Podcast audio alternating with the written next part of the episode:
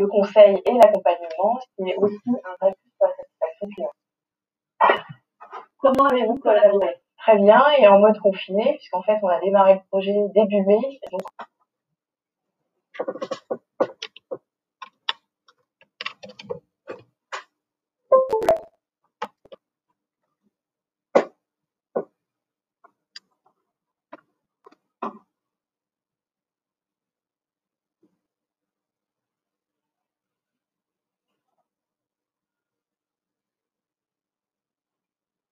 et euh, générique, euh, les plaquettes d'information, tous ces documents jusqu'à présent étaient envoyés uniquement par courrier.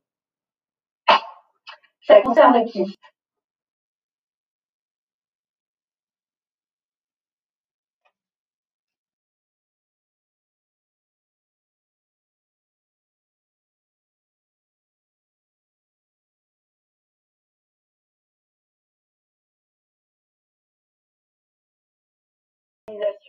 Une réflexion était déjà en cours avec euh, pour décharger en fait les commerciaux, le CRC, la gestion, qui étaient souvent sollicités pour envoyer euh, ces documents.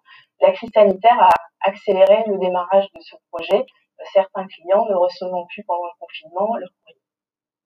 Donc on s'est basé sur une réalisation qu'on avait déjà débutée sur le socle technique et sur une étude qu'avait menée Sébastien Couper sur le référentiel documentaire.